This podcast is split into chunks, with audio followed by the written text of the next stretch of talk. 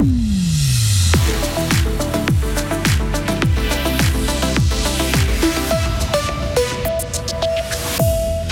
2, 3, 4, 9 médicaments par jour. Les résidents des EMS avalent beaucoup de pastilles dans le canton de Fribourg.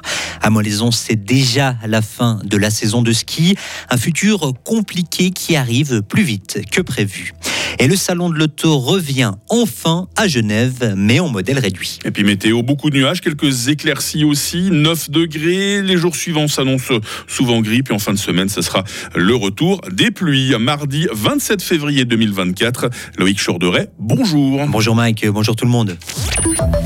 Les résidents des EMS du canton prennent pas mal de médicaments. En tout cas, un peu plus qu'ailleurs en Suisse, c'est ce que révèle un rapport de la Confédération sur la qualité des soins dans les EMS. Dans le canton de Fribourg, près de la moitié des résidents prennent chaque jour 9 médicaments ou plus, mais ça a une explication et ce n'est pas surprenant pour Claude Berthelet-Kung, la directrice de l'AFISA, la fêtière des EMS du canton. Le degré de dépendance ou le degré de soins des résidents accueillis dans le canton de Fribourg est relativement élevé. Donc forcément, si on a des personnes qui ont besoin de beaucoup de soins, il y a une corrélation avec le nombre de médicaments qui est pris. Mais on savait déjà que le nombre de médicaments était relativement élevé dans le canton de Fribourg. Donc on n'a pas attendu d'avoir cette étude maintenant publiée pour réagir. Et pour mieux comprendre ces chiffres, un projet d'Unisanté a été lancé en début d'année. Des médecins, des pharmaciens ainsi que des infirmiers chefs vont analyser les raisons qui conduisent à cette prise de nombreux médicaments. Les enseignants d'art visuel devront bel et bien donner 26 leçons par semaine dans les collèges fribourgeois. Oui, trois d'entre eux avaient saisi la justice. Ils s'estimaient lésés car leurs collègues enseignants le français ou les maths par exemple ont 24 leçons à donner par semaine, soit de, moins qu'eux. Le tribunal cantonal leur donne tort. Il se range du côté du gouvernement fribourgeois qui explique que les enseignants de sport, de musique ou de dessin passent moins de temps à travailler en dehors des cours. Il est donc logique qu'ils donnent deux leçons de plus par semaine. Une saison de ski qui se termine le 26 février. À Molaison, les ratraques et les arbalètes sont déjà à l'arrêt. La station gruyérienne est fermée depuis hier.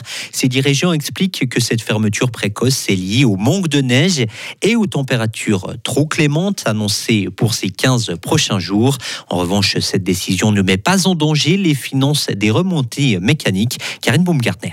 70% du chiffre d'affaires de Molaison est réalisé en été. Randonnée, parapente, via ferrata et maintenant VTT, des activités qui permettent de renflouer les caisses.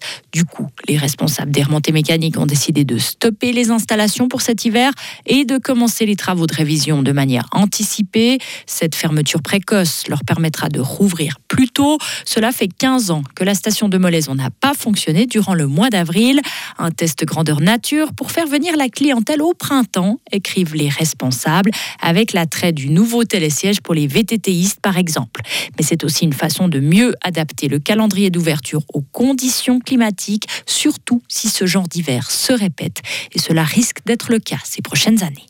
Et selon les experts interrogés par les médias alémaniques ce week-end, le manque de neige menace une station suisse sur trois à long terme. Et du côté de Molaison, les remontées mécaniques rouvriront le 27 avril. Que s'est-il passé à Botan durant la nuit du 20 au 21 décembre lorsqu'une ferme a brûlé? Les enquêteurs privilégient toujours la piste d'un incendie criminel. Ils ont indiqué hier avoir relâché l'un des deux jeunes soupçonnés. Le second, âgé de 18 ans, reste lui toujours en détention. Les soupçons portent sur ce jeune, confirme le ministère public vaudois. L'incendie, on le rappelle, avait entraîné la mort d'un jeune employé agricole. 400 bovins avaient aussi péri dans les flammes. La défaite de la Russie est indispensable pour la sécurité en Europe. Ces mots, ce sont ceux d'Emmanuel Macron. Le président français les a tenus hier lors d'un sommet qui a réuni plusieurs pays, dont la Pologne ou la Grande-Bretagne. Emmanuel Macron a appelé à un sursaut des alliés de l'Ukraine.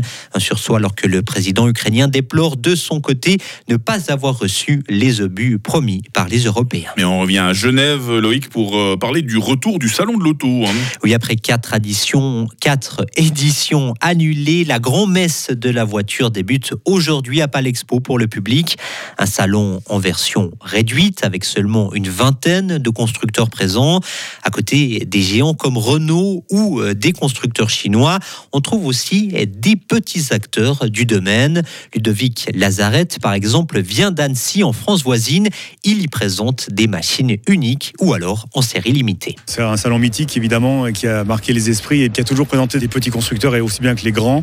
C'est quand même super d'être présent sur place. Internet ne remplacera jamais le salon. Euh, il faut avoir une visu pour voir les volumes, la qualité, les, formes et ça, ça, des images pourront jamais le remplacer, c'est évident.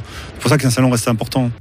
Une interview réalisée par nos confrères de OneFM et ce salon de l'auto de Genève est ouvert jusqu'à dimanche. il risque de drainer pas mal de voitures également sur les routes et autoroutes, hein, pas seulement dans le salon même, j'ai l'impression, Loïc. C'est vrai.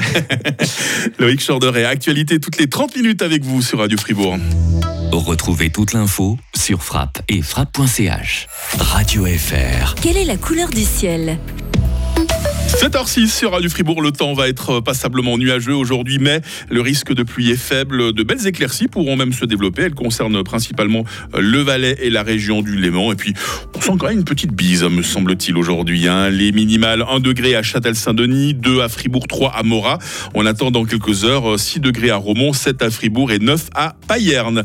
Demain mercredi sera de nouveau généralement gris, surtout en raison du stratus. Température minimale 5 degrés, maximale 9 degrés. Bise faible à modéré. Euh, jeudi, bonne nouvelle, la grisaille montrera davantage de bonne volonté pour se dissiper. Maximum 12 degrés, puis après ça se gâte. Hein. Vendredi s'annonce pluvieux, alors que samedi devrait être changeant. Nous sommes mardi, nous sommes le 27 février aujourd'hui, c'est le 58e jour. Ouh, je vois que c'est la fête des Odorides aujourd'hui, bonne fête. Il fera jour euh, de 7h16 à 18h13.